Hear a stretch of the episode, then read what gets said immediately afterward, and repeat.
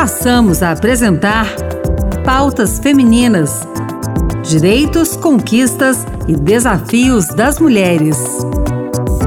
Olá, eu sou a Rita Zumba e começa agora o Pautas Femininas. Apesar das estatísticas mostrarem que a dor crônica acomete mais o sexo feminino, as mulheres são mais questionadas em relação às suas dores e, de acordo com a nossa entrevistada de hoje, isso acontece porque existe diferença na avaliação do atendimento da dor entre os sexos.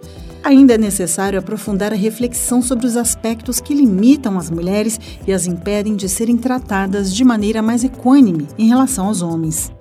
Vamos conversar agora com a doutora Amelie Falcone, médica intervencionista e especialista em dor e professora na área com graduações, pós-graduações e títulos no Brasil e no exterior.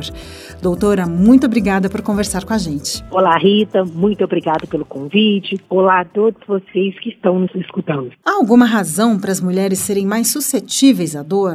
Exatamente o que acontece é que existem percepções diferentes de dor entre os gêneros. Se você pensar, a dor é uma coisa extremamente complexa e tudo influencia, incluindo a questão das nossas variações hormonais, entre outras coisas. Isto faz duas coisas: que as mulheres tenham mais dor crônica, você pode observar que é uma doença que está muito mais presente no sexo feminino do que masculino, e além do mais, as mulheres elas têm uma maior percepção da dor, sentem mais dor. Elas são mais sensíveis? Justamente por conta dessas alterações fisiológicas que são próprias da mulher. E por que muitas vezes as mulheres são tratadas como se o que sentissem não importasse? A senhora acha que ainda é resquício de uma postura antiga de que as mulheres, além de mais fracas, eram inferiores aos homens e, portanto, seus sentimentos não eram levados em consideração, seus sentimentos não importavam? não só a questão dos sentimentos, como até as próprias questões das queixas de saúde. Isso é uma coisa tão absurda que todo profissional de saúde sabe que a dor crônica é uma doença que acomete mais mulheres. Então, seria esperado que as mulheres fossem melhor tratadas em relação à dor, mas não. As queixas delas são subvalorizadas. Muitas vezes, os profissionais de saúde alegam as queixas de dor das mulheres em relação a alguma queixa emocional. E eu vou falar que isso não acontece só na dor crônica, não. Para você ter uma ideia dessa diferença de atendimento, existe mais chance de uma mulher diagnosticada erroneamente em relação a um ataque cardíaco no pronto-socorro do que um homem. Ou seja, se um homem chega no pronto-socorro e fala que ele está com dor no peito, as pessoas pensam, pode ser um infarto. Se uma mulher chega no pronto-socorro e queixa que está com dor no peito, é ansiedade com o marido. A questão, às vezes, de uma causa possível pode ser levada para um segundo diagnóstico. E por que a senhora acha que as queixas acabam sendo subvalorizadas? São várias questões. Entre elas que a gente tem que falar é que, primeiro, dor crônica não é ensinada nas escolas de medicina. Vocês até podem ficar surpresos em relação a isso, mas não é ensinada de maneira adequadamente. Às vezes você, numa disciplina, estuda um pouco sobre dor, na outra, etc., mas a gente não tem a matéria dor crônica, igual tem cardiologia, pneumonia, nefrologia. Então saem médicos despreparados para lidar com pacientes com dores crônicas. Outra coisa, a questão da hierarquia estrutural.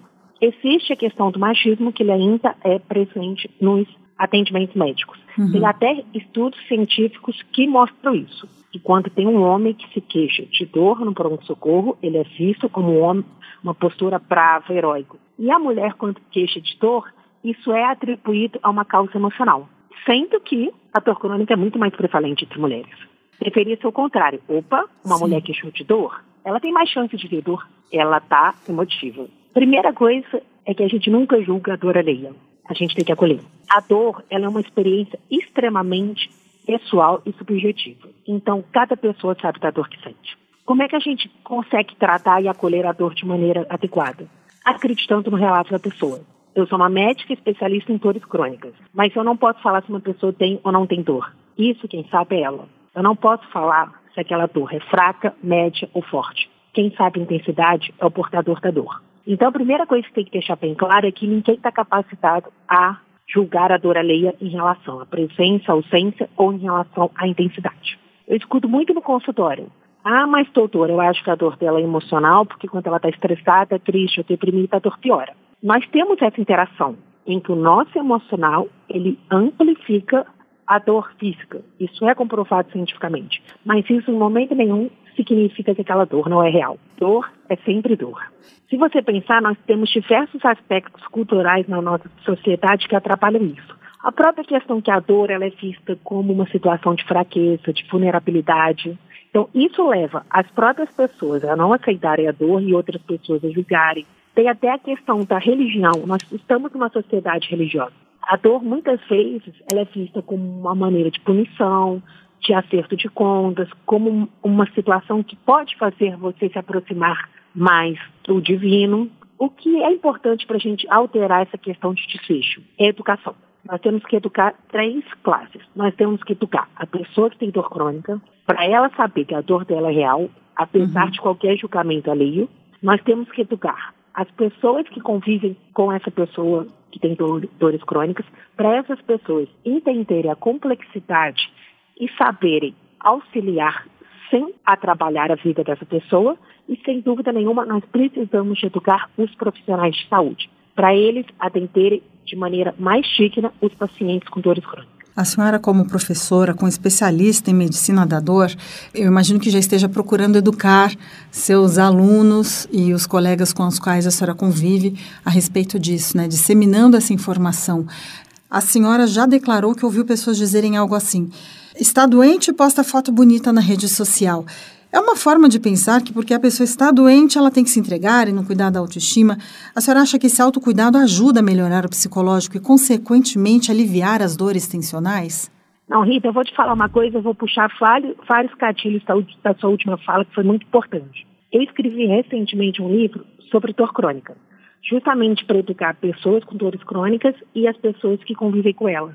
E um capítulo é inteiramente dedicado ao autocuidado. O autocuidado é muito importante porque a dor crônica ela é como uma erva daninha que entra numa plantação. Então, sem querer, ela invade todos os aspectos das pessoas e muitas vezes eles perdem aquela identidade do eu. Uhum. Então, é importante que esse paciente ele tenha uma rotina de práticas que mantenha a autoestima dela. É importante que, apesar da dor, essa pessoa procure ter atividade de lazer. É importante que essa pessoa dedique um tempo para cuidar dela e para cuidar da dor dela a primeira pessoa que tem que acolher a dor é o próprio portador dela. Até para ele começar a procurar ajuda e se cuidar. Para finalizar, há estudos que falam que a forma de tratar e abordar a dor entre homens e mulheres ela é diferente. As mulheres elas são mais medicadas com antidepressivos e menos analgésicos. Como a gente pode mudar a cultura, é, principalmente na rede pública, onde a maioria da população é atendida? Dois pontos importantes aí. Quando a gente pensa em vários tipos de dores crônicas, os antidepressivos eles são remédios de primeira escolha para a gente tratar alguns tipos de dores crônicas. Eu gosto muito de explicar para os pacientes que quando eu estou prescrevendo em determinados casos, é porque é um remédio que tem efeito na dor, mas que em momento nenhum eu estou prescrevendo por queixas emocionais. Que é diferente, às vezes, de colegas que atendem a paciente e pensam, ah, não, essa dor dela é psicológica, essa dor dela é emocional, ela brigou com o marido, ela está ansiosa por questões do filho, etc e tal. São duas situações bem diferentes, mas isso realmente existe. Muitas vezes em pronto-socorros e emergências, essas pacientes elas são tratadas erroneamente com remédios calmantes, ansiolíticos, justamente porque a dor delas é atribuída a uma dor emocional. Conversamos hoje com a doutora Amelie Falcone, médica intervencionista e especialista em dor, que hoje nos trouxe muita informação a respeito das diferenças de tratamento quando se trata de atendimento médico para mulheres.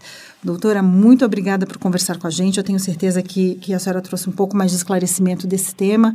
É muito importante que nós falemos a respeito, porque falta informação, né? As pessoas precisam ser educadas e perceberem justamente essa necessidade de acolher a dor de respeitar também quem está sentindo a dor e de ajudar também a minimizar aí uh, os problemas e as consequências advindas dela, certo? Exatamente, Rita. Essa temática é muito importante e muito obrigada por você trazer uma luz sobre ela. Obrigada e até a próxima. O Pautas Femininas termina aqui. Muito obrigada por sua companhia. Participe do programa com sugestões, comentários ou críticas pelo WhatsApp da Rádio Senado 619 8611 95691.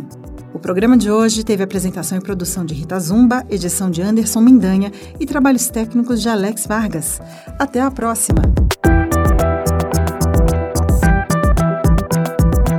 Acabamos de apresentar Pautas Femininas. Direitos, conquistas e desafios das mulheres.